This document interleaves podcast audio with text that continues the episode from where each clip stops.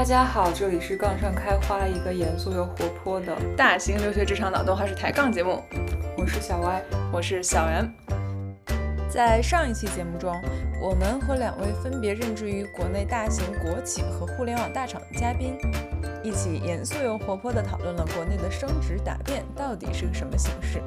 它如何产生，又是如何演变而来的。我和 Y 姐呢，也给嘉宾介绍了北美职场流行的一种晋升考评机制。总之呢，大家都觉得大开眼界。但是我们的好奇心还没结束，今天我们就继续聊一聊，对于各自经历的升职流程，有什么喜欢与不喜欢的地方吗？有观察到哪些利弊吗？对彼此的升职流程还有哪些好奇之处呢？还没听过上期节目的朋友们，真诚建议去听一听，两期结合效果更佳呀。可能最后还有几个问题想要问一下我们今天两位嘉宾啊。第一，其实刚才涛哥和欣然都已经差不多聊到了，就是对我们的这种升职的模式，他们觉得可能对他们来说难以想象或者难以接受。那其实我就想问，就是在你们现在经历过的这种升职答辩的这个模式里边，你个人觉得你最喜欢的地方或者最珍惜的地方是什么？以及你觉得它有哪些还可以去改进的地方？在你现在经历的这个升职答辩的形式里边？哎，其实我们的这个升职答辩的这个，呃，我刚刚可能没有介绍我们的这个升职答辩最终的这个评分的标准。答辩的现场，然后每一个评委他不是投票说通过不通过，他是有一个评分表的。嗯，评分表可能分成四方面或者五方面吧。然后每一方面可能有二十分或者二十五分，满分是二十分或者二十五分。然后每个评委呢会在每一类上面打分，然后算出来一个总分。组织这个答辩的人呢会把这个评委的分数拿到一起，然后给每一个参加的这个人员呢算一个平均分，这是答辩环节的分数。但是实际上你最终能不能够升岗或者升职成功，答辩应该是占到百分之四十左右。可能上下有浮动，看每次组织的情况。剩下一部分的评分呢，来自于呃领导的打分，会有一个专门的一个会议，然后这个会议呢，领导来打分。但这个会议的讨论过程肯定是保密的，我们都不知道的，只是有领导打分这个环节，占到百分之十五到二十左右。然后还有民主评议，就是民主评议就是呃你的同事们给你打分，然后这一部分占到百分之十到十五吧。然后剩下的就是你的那个年度三年内的年度绩效，每一年的年度绩效对应的有一个分数，以及这三年内你的获奖的情况，比方说你有一些论文，或者说你参加了分公司、省公司或者集团公司，甚至是说公司体系以外的政府单位组织的一些相关的比赛，然后你有获奖，啊，或者你有专利，然后类似于这方面的表现吧，然后它。不同的一些奖项会有一个不同的加分的标准，然后这一套下来，分数排在前面的人，然后你才能够升岗或者是升职。那么我是觉得这一套体系对于我个人来说，因为我参加过很多次升岗或者是调岗，就是换到其他岗位的答辩。对于我来说的话呢，嗯，我的这个工作总结的能力也好，或者是说现场答辩的能力也好。汇报的能力也好，演讲的能力也好，都有得到提升。我在这方面收获还是挺多的。当然，我也不是每次都能成功哈，成功的次数多，然后 失败的次数少。呃，所以我是觉得这个答辩的形式，尤其是对于新入职的员工来讲，还是挺锻炼人的。因为如果你不参加这个东西，你不自己去前期去准备材料、去组织，呃，你可能不会很少或者很少有人会。主动的每年一次的这样去很认真、很认真的梳理你这一年做过什么，哪一些是非常精彩的、非常点睛的，可以拿出去给别人展示的，然后以及你这一年过程当中你的一些那不足的地方，然后你以后打算怎么办？就是你没有这个压力啊，你很难有动力去去把这个东西梳理的这么仔细、这么完整。这是我觉得，嗯，我们的收获以及。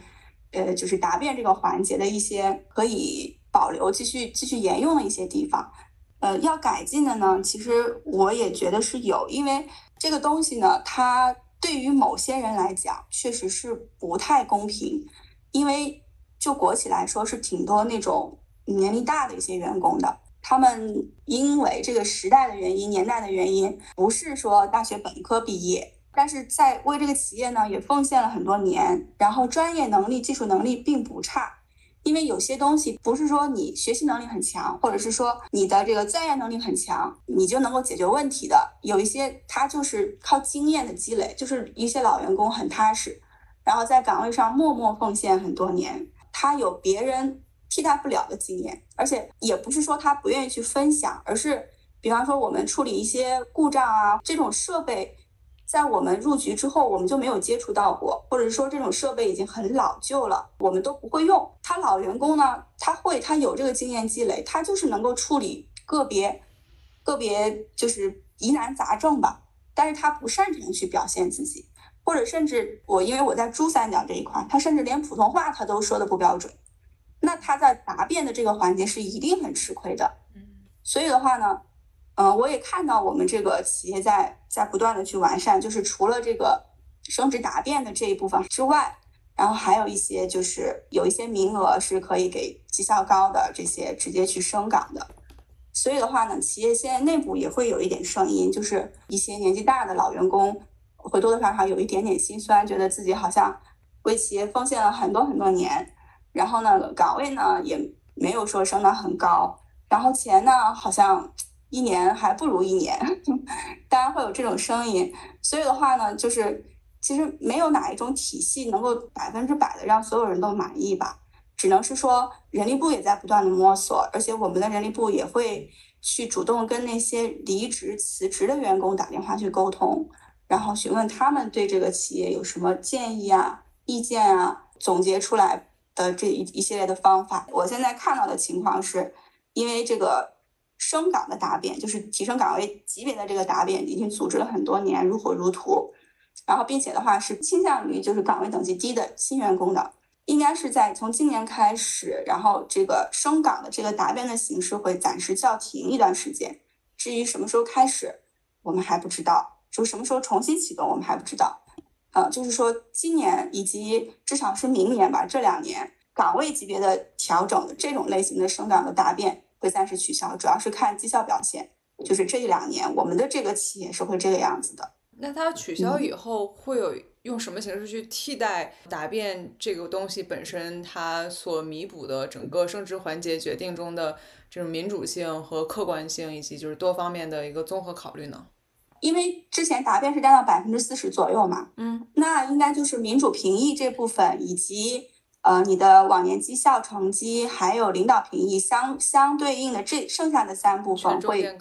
会提升，只是说答辩的这一部分的评分就没有，因为以前我们也是这样子的，就是每年升岗的有一半的是靠答辩，然后一半的名额是留给直接升岗的人。嗯，其实基本上团队的负责人如果没有什么特殊情况，大部分情况下会把直接升岗的这些机会留给。留给老员工，嗯，然后会把相对年轻的、有能力去组织材料、表现自己的，嗯，这部分员工推出去，去争夺那个答辩的那个省岗的那个机会，嗯，这个点我觉得很有趣，就是一方面我非常能够理解。欣然说的，就是在任何一种规则下边，一定是有人更适合这个规则，另外一些人没有那么适合这个规则。但是你不代表不适合的这个人他不够优秀，不值得被被升职。这个一定是每一个规则下面都会有的情况，包括我们我们也见到非常多这样子的情况。那所以方向上说，如何让你这个规则变得尽量公平，尽量兼具多元性，就是人才的多元性，让各种各种各样的人才都可以有往上走的机会。这可能是企业想要解决的一个问。问题啊，只不过是最后这个 solution 出了这个 solution，我觉得也有待商榷吧。就是既然规则规定在这里了，是不是也有更加顺应潮流的一些方式？比如说，就为什么有这种直升名额，就一定是要给老员工呢？那如果有一个很优秀的，或者甚至比这个老员工更优秀的、贡献更多的一个年轻员工，嗯，大家认为他出去竞聘盈率更高，那于是把这个。百分百保证的名额给了老员工，然后把这个新员工推了出去，结果哎不小心没打过人家，这个年轻员工没有升没有升得了职，那大家觉得这种情况会公平吗？就我觉得，就是绝对的公平肯定是没有办法保证的。我也觉得可以欣赏，就是企业在尽量的追求公平这个上面所做出的各种各样的努力，这是一个我觉得很有趣的点。另外就是欣然说的，就是他其实自自己经历了这个过程以后，不像咱们俩觉得这个过程好累，他觉得他收获很大。这个事情是我觉得也也也很好，可能本当然本身跟我们欣然他个人这种非常积极阳光的性格是有关系的。但是我能够想象出来，就像他说的，就是对你自己工作的一个梳梳理总结，就算最后的结果是好是坏，这个事情不论的话，对我自己是一个交代。其实这个事情我能够，我我能够共情这一点。嗯，想再听听涛哥的意见。啊，那我说的可能比较短一点。第一个是那个好的地方，我觉得我自己体会下来最深的一点是，就我以前总结工作，因为你年终也要写总结嘛，你是说，哎呀，我的目标是五百万，我做了一千万，我很牛逼，大概就是这么来总结。对吧？但是你在晋升这个场，你看待你自己的方式是不一样的。就是说，我要继续成长，我的工作方式，我的思考方式会要有什么样的变化？同样是五百万、一千万的例子，可能你在绩效场就是我很牛逼，我超出了期望。但是你在这个经常想的是啊，我完成这个五百万靠的是我加班。但是到了下一个层级，对吧？我要梳理更先进的流程，更高效的方式，我要用这个方式拿到这个五百万或者一千万。你看待自己完成工作的这个方式会有变化，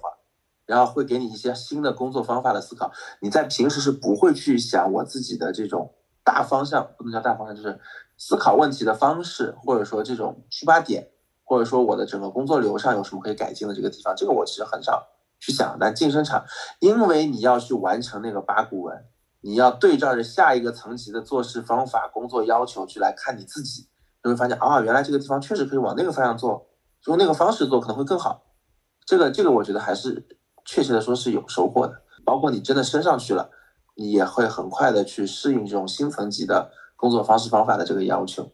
然后我觉得这个是好的地方，差的地方呢，我觉得两个吧。第一个是确实比较累，而且我觉得不光是累员工，大家觉得说把这个个人主管能力都交给了这个答辩的这个人，其实我告诉你，这个不是的，最累的不是他，是他的主管。因为员工晋升是一个非常非常非常重要的事情，是你管理事件中最重要的事情，所以说整个主管会花巨额的时间跟员工，就这么说吧，员工的第一版材料和他的中版材料，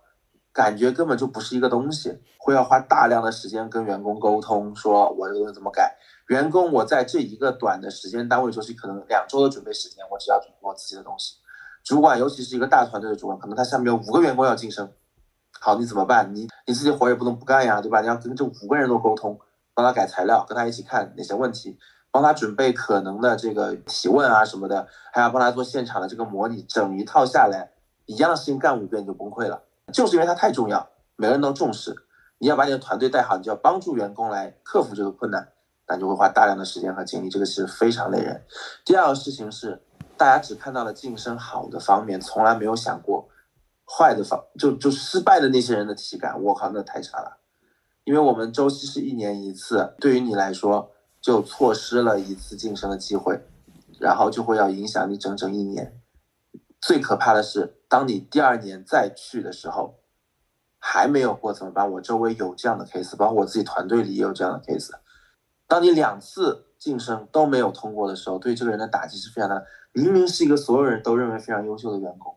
对吧？我但是在这样一个很关键的场合，连续晋升失败两次，他会对自己产生很大的疑问：我到底适不适合这个公司？我在这个公司的发展是不是受到了不可逆转的影响？所有人对我的评价是不是我到这个岗位就到头了，我再也没有发展的空间？那出于对他自己职业发展的考虑，他会选择离职跳槽。他在这个工作上明明干得很开心，得心应手，对公司的价值也非常大。晋升失败两次之后。百分之九十五以上人会选择走，这是一个负向激励，反而变成了这么一个事情。这个对于公司的影响其实是很大的，对吧？大家都要考虑自己的未来，所以这个事情也是会有副作用。这个副作用我我反正是见过的，所以我觉得这个东西，而且这个事情不是你主管能决定的，这是问题。知道你的人都觉得你很好，嗯，但是你在那个场合就是失败了，嗯，对吧？失败也是客观的失败。确实他有各种不足，或者横向跟别的人比的时候，确实没有当年的其他人更优秀。怎么定义都是公司里算优秀的人才，反而把人家赶走了，这个就很诡异。嗯，那你说涛哥，这个是一个很大的弊端。你说的这个第二个这个弊端，它是根源是不是把升职答辩的权重放太重了，在于升职的这个东西上面？在我们这儿其实是唯一，并没有权重这个概念，答辩过了就是过，答辩不过就是不过。然后日常的这一些只是你进入答辩的这个这个门槛敲门砖，然后答辩你也要展示你的日常，就你所有时间就浓缩在那三十分钟。哇，好残酷哦！就我我非常同意这个弊端，因为我们刚才一直在说答辩就像是就是涛哥他们公司答辩就像是你又重新面试了一遍，但它不公平，因为我已经在这个公司里面工作了，就是我以前的血汗泪难道嗯不是考虑的因素吗？公司的逻辑来说，你以前的血汗泪你要在这三十分钟里体现出来。让大家感知到，觉得有可能这就是能力的一部分。就是如果你干得很好，但是你体现不出来，可能也不是这个公司想要的人。哇！他要是又能干活，又能在三十分钟内 impress 到大家。可是这个太偶然了。我在我的理解中，会也可能是因为我们自己的工作经历的关系。我觉得面试我可以接受，它是一个三十分钟评价我能力的事情。但是我已经进入了你的这个公司，我已经进入这个过程了。那你还只用一个三十分钟，而不不考虑我平时的这些东西，就让这样一个他的逻辑呢？但也不是说我不考虑，而是平时的那些东西，我也让它量化成一个。文档一样的东西让你放上来，评判你的人看这些玩意儿，确实不是在日常看的，就是在那三十分钟看的，因为他日常跟你没有什么交集。对，因为我知道涛哥是哪个厂的，所以我现在能够理解。之前我在网上看到一些帖子，就说某厂某厂升职就是 PPT 大师，就我能我能够理解那些，尤其是经历过这个过程失败了的人，他会对这个事情的怨气，对他会觉得非常不公平。对，听起来他是会。偏向某一类人，是的，是的，就是这个规则也非常的明确。我就是想喜欢这样子的一个人，真的是引起了很多思考。最后还有一个问题想要再问一下涛哥和欣然，因为刚才涛哥有提到，就是其实作为这个参加答辩的候选人的老板。他在涛哥他们公司里边，他这这个老板的角色其实很重要，对吧？他前期可以提名你，然后之后可以帮你去准备，尤其是涛老板自己肯定经历过更多升职答辩，他能有很多经验技巧可以跟你分享。那就是除了这方面以外，也想请涛哥和欣然再总结性的跟我们分享一下，老板和你老板老板在你的升职在这件事情上扮演了什么样的角色。要不然，请涛哥先继续，刚才再补充一下啊。好呀，那个我觉得是这样的，老板一般是会帮助你来梳理整个晋升的这个思路和逻辑，因为大部分同学啊，你说在晋升的时候已经完完全全达到下一个层级的要求是不太现实的，对吧？但是你的整个材料的这个组织、你的思路、你表述问题的这个方式，要按下一个层级的这种思考模式去写，那这个的话就是。就是同样的一句话，你正着说和反着说，其实效果可能会有差异。这个也挺八股文的才，但老板他就要一线的直接的主管，他要干这个事情，就是员工他把原材料放到你面前，你要帮助员工把这盘菜炒的色香味俱全，这是第一个事情。第二个事情呢，就是这个老板还要帮助员工想可能出现的，这网友说了，就可能出现了这个问题，你大概会怎么样的来应对？然后这个就相当于是准备的一个。保姆式的准备吧，我是这么觉着的。然后，因为这个对他的管理也很重要，所以他也会花时间来做这个事情。然后，具体的技巧上呢，可能也没有什么大的技巧，就是你可能做了十件事情，你要挑出来说对下一个层级有帮助的，能够展开来说的两三件。你把十件事情都说出来，这压根就就不是一个好的这个晋升答辩。你要抓住重点，抓住你的创新性，抓住对公司的关键贡献，你要把这些点提炼出来。这个是老板和员工一起来做的事情。然后主管、老板的老板呢，他核心是几个方向吧。第一个是看方向，就是说你可能两周时间，每周可能跟他会有一次对焦，说我们先按这个方向去准备，大概会说这些东西，O 不 OK？但他只会给你下判断，这个还是 OK 的，或者说这个方向不 OK，你换另外一个方向，我们往这个方向来组组织材料，那可能他就做这样的贡献。然后其他的老板的老板的贡献就会相对少一些，还是直接主管的这个工作会多一些。然后对于员工来说，他要的技能，我觉得第一个表述的这个技能确实是蛮重要的。第二个就是总结归纳的能力也比较重要。第三个就是随机应变、临场反应也很重要。确实，就像刚才 M 姐说的，公司就挑出来了这样的人往上走。嗯，顺便 follow up 一个问题，这个结果确定了以后，老板或者老板老板能对这个评审委员会有任何的影响吗？就他们可以说我去私下沟通一下。是这样的，他可以提出复议。一般是这样的，我们刚才说了有三个人会投票，嗯，然后这个三个人的投票是互相不能沟通的，就是你们出了屋子以后再投票就不能沟通，就反正互相之间也不能有影响。然后如果是二比一，这个老板可以申请复议。哦，所以是要三就是三比零才可以，就就是全票通过才可以。对于我们来说，就升岗来说。你的老板可以完全不管你，你只要报了名，你自己准备材料，完了之后你自己去答辩就完了。当然也可以去帮你，但是帮你的也不会帮很多，因为其实我为什么说其实收获还可以，因为我们这个卷的程度并没有互联网公司那么强。如果只是岗位级别提升的话，准备材料的时间也就是一到两个星期。大家平时工作也很忙，然后呢下班时间也不会说总是去想这个事儿，因为今年什么时候组织答辩这个事情是。不确定的，当然大概率就在那个时间段内，但是具体哪一天答辩是在发布通通知之前是不知道的。一般情况下，他是提前提前个十天左右的时间去发布这个通知，可能主动一点的人会在到那个时间段的时候就开始做相应准备，但是大部分人应该是在看到通知之后才开始做这个准备工作，其实也就是一两个星期，一个多星期的时间，你去梳理你的各种东西，你像。我们的话，我经历过的几次，就是我的经理或者是团队负责人帮助我的，其实就是我把材料的初稿完全都已经基本上写好，然后我去拿给他，然后他大概也就是看个看个大概十分钟吧，十分钟左右，然后他把其中的一些主要的问题，就是觉得我需要调整的字眼或者是什么的，然后这个地方他会跟我说一下，然后我就回去调整，基本上我就跟他。是一次最多两次的互动，然后呢，还有一次呢，是因为我是换岗位，就是我从这个岗位要去另外一个部门争取另外一个岗位，当然不是说我要去争取团队负责人，而是我的岗位变动了。那么这种情况下呢，因为岗位有变化，当时我的老板呢，他就在我写材料之前就告诉我，如果你要去争取另外一个岗位，那你最好从这几、这几、这几方面来写。我就听取了他的建议以及我的一些想法，然后把我的材料就是这样去组织吧。对于升升岗位的这种答辩，然后我们的团队负责人在报名之前还会做一个动员的工作，因为肯定是你这个团队报名的人越多，然后能争取到升岗的可能性就更大嘛。如果你们团队报名的人很少，或者没有人报名。那你这个团队负责人就没有努力的方向，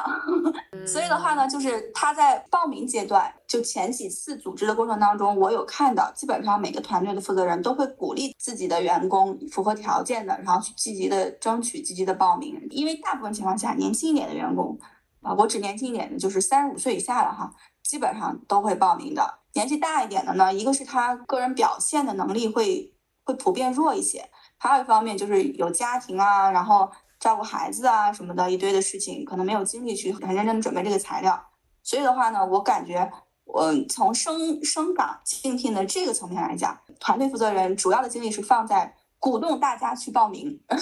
尤其是鼓动年纪大一点的员工去报名。报名之后的这个材料准备他会帮忙，但是他其实帮不上太大的忙。其实老板和老板的老板做的更多的工作是在另外一类，就是升职类的，就是你如果去竞选团队负责人。或者是去竞选部门经理的时候，这个时候因为竞争的人会更多，因为这种机会首先不是每年都有的，就是我们这种是一个萝卜一个坑嘛。你这个团队的负责人提升了，或者是说到年龄退休了，然后这个这个坑空出来了，然后你才有这个机会去进。那这种机会首先就不多，然后报名的人会非常多，这个时候竞争会很大，然后每一个部门都想自己的人能够去。更多的去作为团队的负责人，或者是说部门的经理嘛，大家大家都会这样去鼓励自己的员工。这个时候，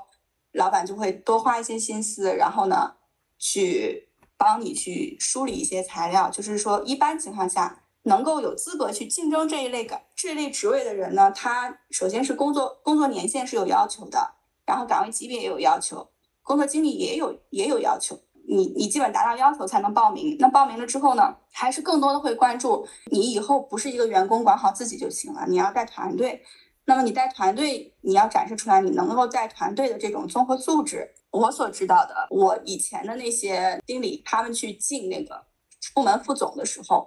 那个材料他们就会花比较长的时间去准备，并且当时部门的领导会帮他修改，然后会给他提供一些建议。其实的话呢，他到现场去面对那些评委的时候，评委里面应该至少三分之一到一半的比例是跟他曾经打过交道的，就是他汇报过工作，或者是有过工作上的交集，所以对他平时的一些情况会有一定的了解。他的老板就是和他老板的老板能够帮他做的事情，也只能是说在答辩之前告诉他，你要竞争这个职位的时候，你着重展现哪些地方。然后这个材料一般情况下，他只会给自己的老板去去看，他老板的老板一般都不会看的，因为你这个报名的人员当中，可能你的老板肯一定是会给予你指导的，你老板的老板可能就很多人都会找他，就是说，就我们这个体系下来讲。整个的答辩的准备主要还是靠自己，然后你可以去寻求帮助。那么寻求帮助的这个过程，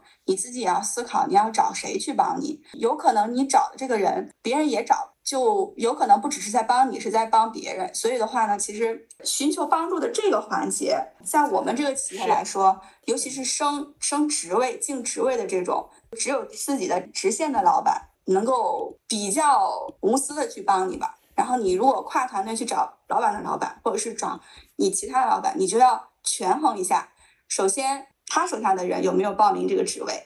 其次，就是是不是会有其他人也去找他。那你的这些准备的资料，如果共享的人太多的话，其实也不利于你到时候的竞争。因为我没有当过评委哈，我只是只是去去报过名，但是我应该参加过五次类似于的，就是岗位的竞争或者是岗位的调整。应该是拿过三次的第一名，一次的第二名和一次的第四名。在我参加完前三次成绩都比较好之后，从第四次、第五次都有人来找我。那就是我要是报名参加了，我就会拒绝他们。我说因为我也报名，那我就不提供帮助了，因为这个东西是有嫌疑的，也是保护我自己，然后也是排除别人的这个一些不好的想法吧。但是如果我没有报名，然后我就会根据我自己的个人经验吧，然后给他们一些建议。我们的情况大概就是这个样子。哇塞，好一出，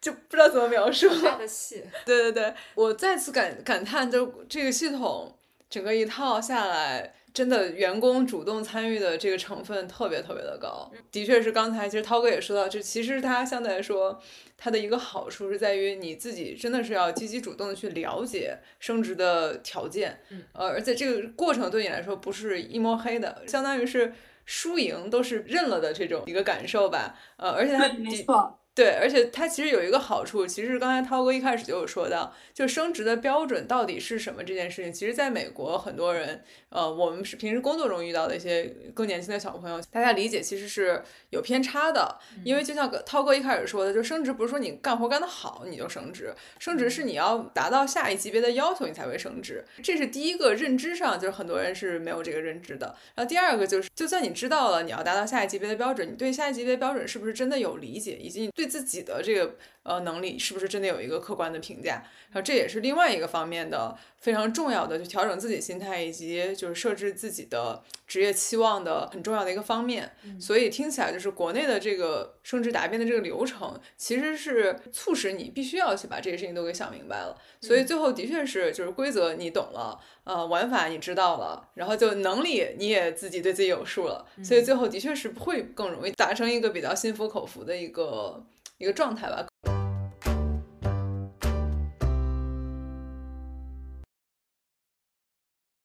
那最后我们 再有一个问题，啊，就是想请两位嘉宾分享一下自己，嗯，作为这升职答辩的亲历者，有时候作为评委的一些经验技巧，能够给到我们的听众，我们国内的听众，呃，在这准备上呀，还有心态上面，啊，有什么非常重要的事情想要跟我们的听众分享呢？请欣然先来。啊，好的，我先说一下这个材料的准备吧。材料的准备主要是包含三个部分。我们我们的这个升职材料，一部分就是自我介绍，一部分就是前期你的工作成效，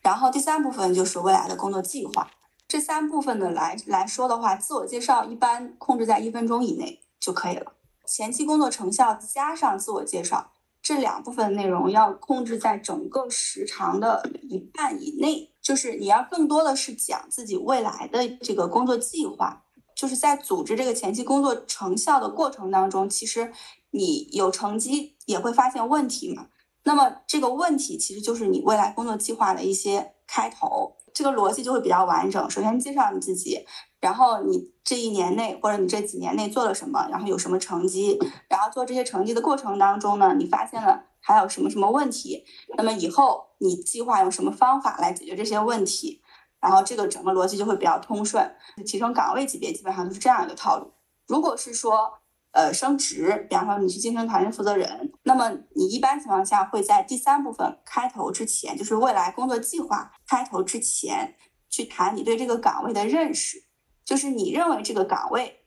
它是要做什么的？它要为企业做什么？为部门带来什么？然后为你的这个团队带来什么？谈一谈你的认识，然后接下来根据你你对这个岗位的认识来发表你未来竞争上这个岗位之后你会怎么做？这个就是我们在答辩准备材料上的一些技巧。至于准备的这个过程当中呢，就是我的个人经验来讲，因为我平时是会有做一些工作笔记，当然我不一定每天记哈。但是重要的事情我可能会记一下，而且特别重要的我可能会在这个工作笔记前面会有一个小目录，然后等到了我每年去准备答辩的时候，我就会把我这个工作笔记翻出来，然后先看一下前面的小目录，因为当时觉得重要的事情我才会记在我的这个目录上。那我的这个前期的工作总结，我肯定就从这个目录上筛选一些特别能够表现我今年工作亮点的事情拿出来去说。答辩的过程当中呢，这个心态呢，其实怎么说，你你不紧张是不可能的，因为，呃，你站在那里讲，然后下面十几二十个评委，然后有一些如果是说这个场地空间够大的话呢，还可以允许有观众，啊，可以允许就是不非答辩的人，然后也不是评委的，你当天有时间可以是你可以去报名做观众的，然后面对几十个人站在台上去讲，你不可能不紧张，但是的话呢，如果你你的这个紧张的情绪表现的太充分。比方说你说话结巴，你抖，这个肯定是会影响成绩的。但是只要你的那个紧张情绪是能够控制住，然后能够比较完整流畅的把这个答辩进行下来，就是把你前期准备的东西都讲出来，其实就可以了。然后呢，还有一点很重要的就是我们的答辩是会限制时长的，超时是会扣分的。所以的话呢，就是准备好的材料。最好是自己能够模拟几遍，并且是能够计时录音一下，然后你自己回听一下，就会能够找到问题，能在现场比较好的控制这个时间。因为你像我们八分钟或者十分钟到最后一分钟的时候，是会有工作人员去举牌提醒的，还剩一分钟，然后还剩三十秒，然后这个时候你就要赶紧准备结束语了。然后这是这个你个人展示部分，然后就提问来说。那一般领导会提一个问题，可能会根据你的材料来提，呃，根据你的这个嗯个人经历来提什么的都会提。啊，我们的这个团队负责人就曾经教过我们一个技巧，不管评委会谁来提问，提问完之后，你首先拿到话筒之后就是说谢谢评委的提问，然后这个语速会放慢一点，因为其实你说这一句话的过程当中，其实就给了你几秒钟的思考时间。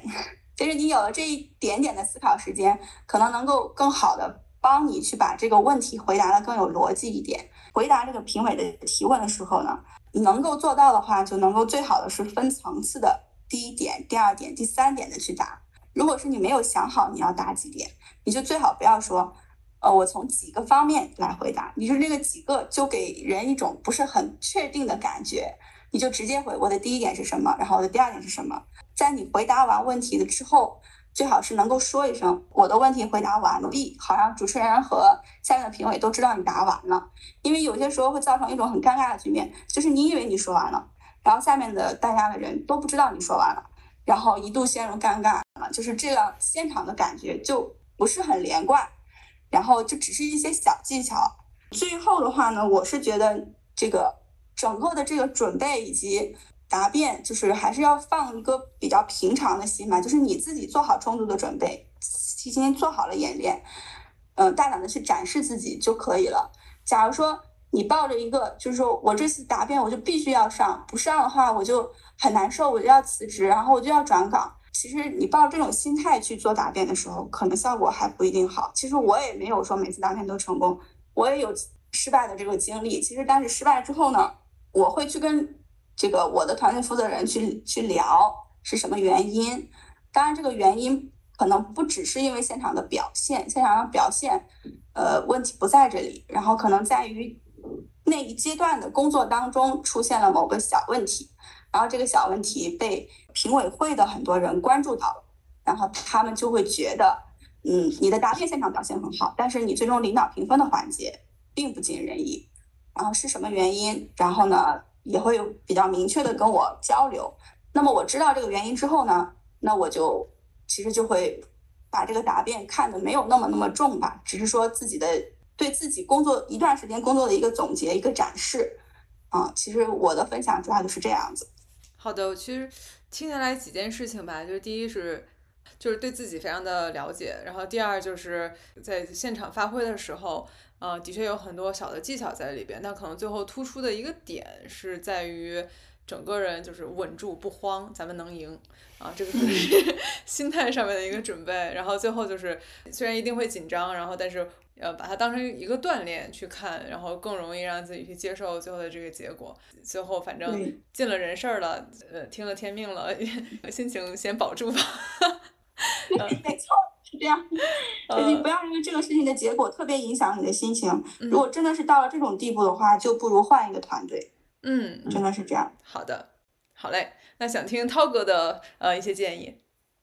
啊，我觉得首先啊是功还是在平时的，就是虽然我们是通过答辩来一锤定音的，但是。你答辩的就讲你这些业绩啊，什么时候你没有业绩，没有，首先也入不了围，对吧？你这个平时工作做的不行的话，对吧？你这个答辩材料上也写不出来。像刚才这个 M 姐说，这个我厂也是有这个 PPT 大师，我不否认。但是你要到达 PPT 大师的这个水准，就是我平时业绩完全没有啊，我通过我的 PPT 能造一个假的出来，假的在各方面还能自洽，还能自圆其说。我跟你说，这其实挺难的。这一般的人，甚至很高高阶的人，也不一定干得出这个事儿来。然后这个问题，如果你是一个低级别的造假，其实很容易一眼就被问出来，这就基本上就判死刑了。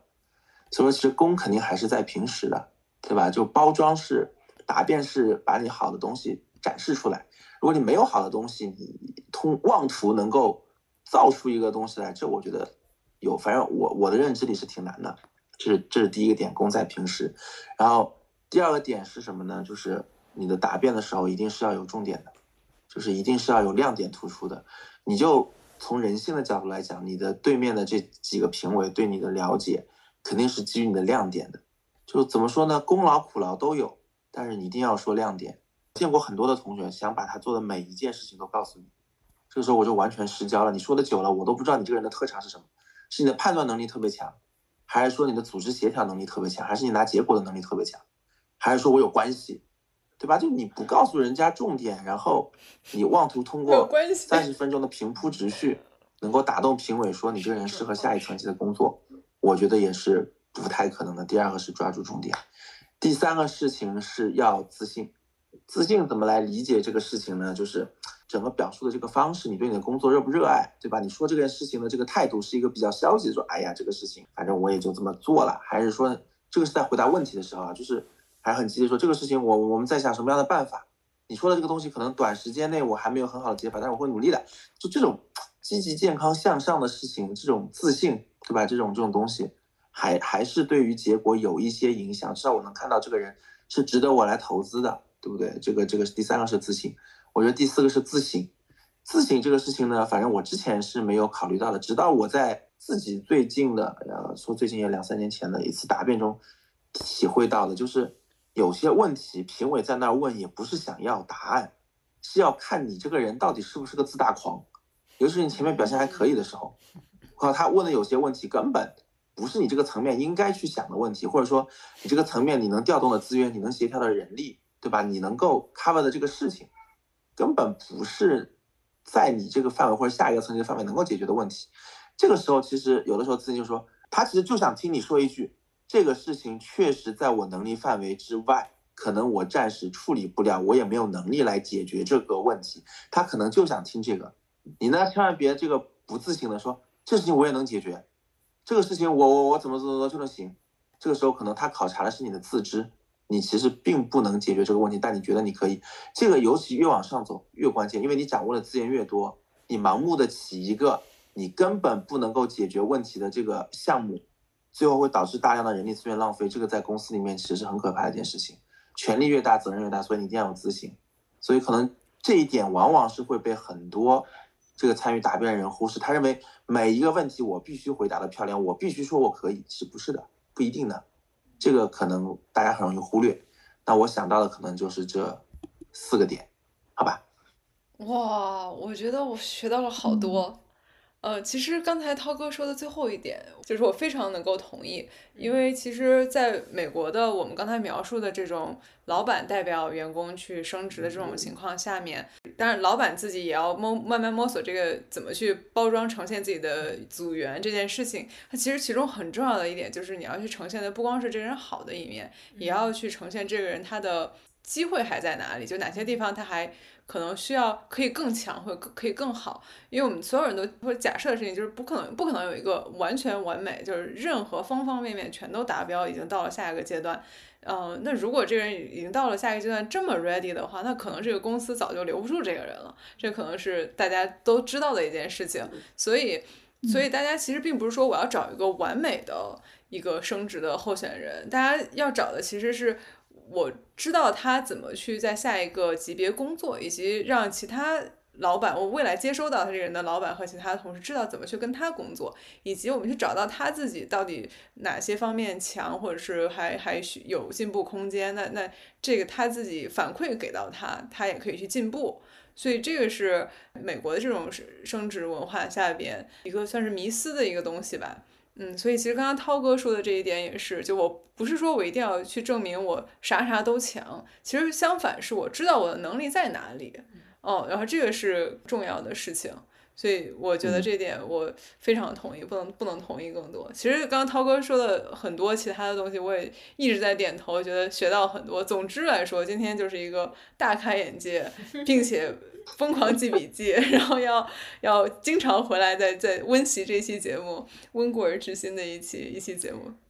温了也没用啊，咱们也没有答辩。哎，我觉得这个问题就来了。那我从他这个过程里边，我能学到很多。这个精神在哪里呢？就是说，就是刚才涛哥说到的这些，让我们自己对我们自己的表现以及就是升职的标准，呃，就这个了解这一部分是非常让我觉得有启发意义。就我虽然不需要去做升职答辩，但我觉得这个动作是非常有帮助的，是我需要去做的。嗯，刚才包括欣然和涛哥都有提到，就你对自己的工作进行一个梳理和总结这件事情，有现在有这样一个形式去。让你更有动力去认真的做这件事情。嗯，就平时我们也做年底自评，然后什么 performance review 的这些事情，但是一定没有这么认真。嗯，哦，是的。所以他给我的启发和借鉴意义还是非常多的。那最后就有一个收尾问题，想要问我们的嘉宾 and Y 姐和我自己吧。嗯，就现在我们已经讨论了。至少三种不同形式的这种升职的过程，对吧？有欣然他们公司的这种升职答辩，是一个答辩可能本身占了百分之四十，然后还有其他的这个呃也占分，像领导评分啊、民主评议啊这种环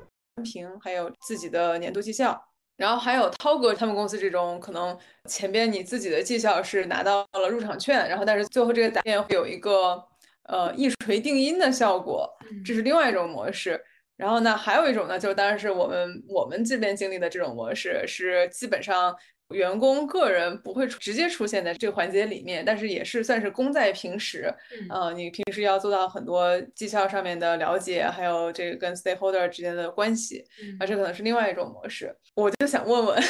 有没有人觉得自己倾向于尝试另外一种模式？会呀，你想尝试哪一种？嗯，我就是想，我就没有尝试过你们的那种模式，我就在想，如果如果是你们的那种模式放在我们这个这个氛围里面，大家会如何轮番去讨好自己的老板？我很想 感受一下。我觉得这个跟讨好完全没有关系，对，不是不是讨好，真的，就是它更多的是一种 manage up，就是向上管理的这种和对，到底你要知道老板到底要什么，就是他可能不想要讨好，他只是想让你不停的干活。对，是这样的，是这样，就你讨好他没有用，对，因为因为你实际上能干多少活，才是决定了他的团队的成成败的，就是说产出的一个因素。所以你就算话说的很好听，对吧？就是你跟他关系搞得特别好，但没有用，最后老板都是讲利益的。所以最后这种模式，可能刚才我的描述也会让大家就有一点误解，但其实他并不是说老板喜欢你，我就我就对就我就会为你多出力一些技巧。它其实是一个互惠互利的关系，是就是你对老板的用越大，他就愿意为你争取的越多。对他可能就是。单纯的喜欢也也也不一定，就是。我其实是想表达这样一种意思，就是说你如果是在这种氛围下的话呢，就真的是要到一个比较喜欢的或者适合的这样一个团队里面去，因为有一些。团队的领导他比较喜欢那种特别创新、特别。镀金的那种偏内向、偏那种的人，但是有一些。团队可能因为本来就这个工作性质，他就是要出成绩，就是比方说跟生产强相关。呃，或者是处理故障，那就是你要能解决问题。你再多的创新也好，或者是说你你吹的再大也好，等到有问题解决不了，那那就没有办法。其实我是想表达这样一种意思，就是说，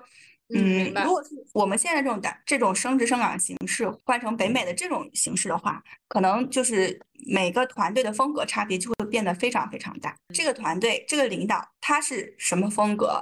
然后他上面的人就会通过一段时间的这样的调整。慢慢都变成这个风格，就他是实干派，然后他下面的人就慢慢都聚集成了实干派。然后他是比较喜欢创新的，然后他下面的人都都会聚集成那种比较喜欢创新的，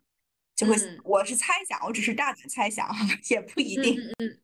对你说的这个情况是它的一个副作用，就是你最后是需要合拍，就是你跟这个老板，你的你的风是他赏识的风格，不是不是他喜欢的风格。对，但是就是美国职场上面另外一个方面，就是他是稍微能够。平衡一下这个方面的一个 balance 的是这边轮岗也比较频繁，对他他其实就是大家也会换组，就这个老板他也不是永远在这里，你也不是永远在这里，所以最后呢也是一定程度上会有这种聚集的现象，就是对对，但是也不是说其他人就完全在这个地方没有生存空间，嗯，对，而且我们有一个很奇怪的机制，但是这个机制在每个公司里面真正的作用是不一样大的，嗯。但是就是你可以给老板打分，然后老板 一定情况下，如果他手下的人都很不开心，这个老板这是他绩效考评非常重要的一部分，所以他也要负责让手下的人都要找到自己喜欢的事情做，然后要就是他要他 build 一个大家都有双方的认同的这样一个团队。对，是涛哥有没有想尝试 别的别的别的哪种形式？这样的就结合我现在在的这个环境，我觉得也是多方最后博弈，最后最后就定下来这个方式是比较适合我们现在这个公司的各种各样的环境的话，我觉得还 OK。你站在公司层面和站在老板和同学层面相对比较平衡的一个方式。然后如果单纯，比如我现在是就是个单纯的员工，那我肯定希望是走北美这个模式啊！我靠，我休假休着休着我又晋升了，这多开心啊！对，没错。这躺赢呀，我肯定愿意躺赢的呀。对啊，所以我回来之后，就有同事开玩笑跟我说，就是所以升职的秘诀是不上班。不，我说对的，建议你也试一下。没有没 有，这是因为这样的，就是 Y 姐是非常非常优秀的，非常非常努力的一个员工。然后，而且北美的这种形式，其实它更多的就是更。更凸显在一个功在平时嘛，也是刚才涛哥说的一个点，就是你平时的一举一动，你平时的成果，只要是老板能记住了，升职这个动作和这个环节上面不需要你再出额外的力气，然后这个的确是我们这边的一个特点。其实我再往下拆解一下，对于那一些所有人都公认的优秀的人才，就他无论在哪套模式里面，他都能够得到晋升的，这种人肯定是有的。我也是。这种人就喜欢北美模式。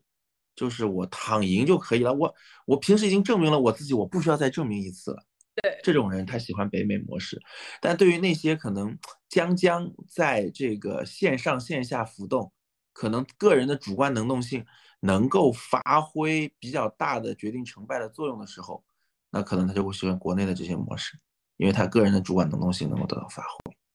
可是就算说是国内的这些模式，我觉得就欣然的他们公司的模式和你们公司的模式差别。也还是有挺大的不一样的，那就是再这么说吧，就是平时不咋地，可能喜欢我们的公司公司的模式，他还能搏一搏，因为欣然他们那个其实平时的影响会更大一些吧。涛哥 一针见血，说实话。对，其实刚听完以后，我觉得 欣然他们公司的这个形式，我觉得挺有意思的。嗯我想要去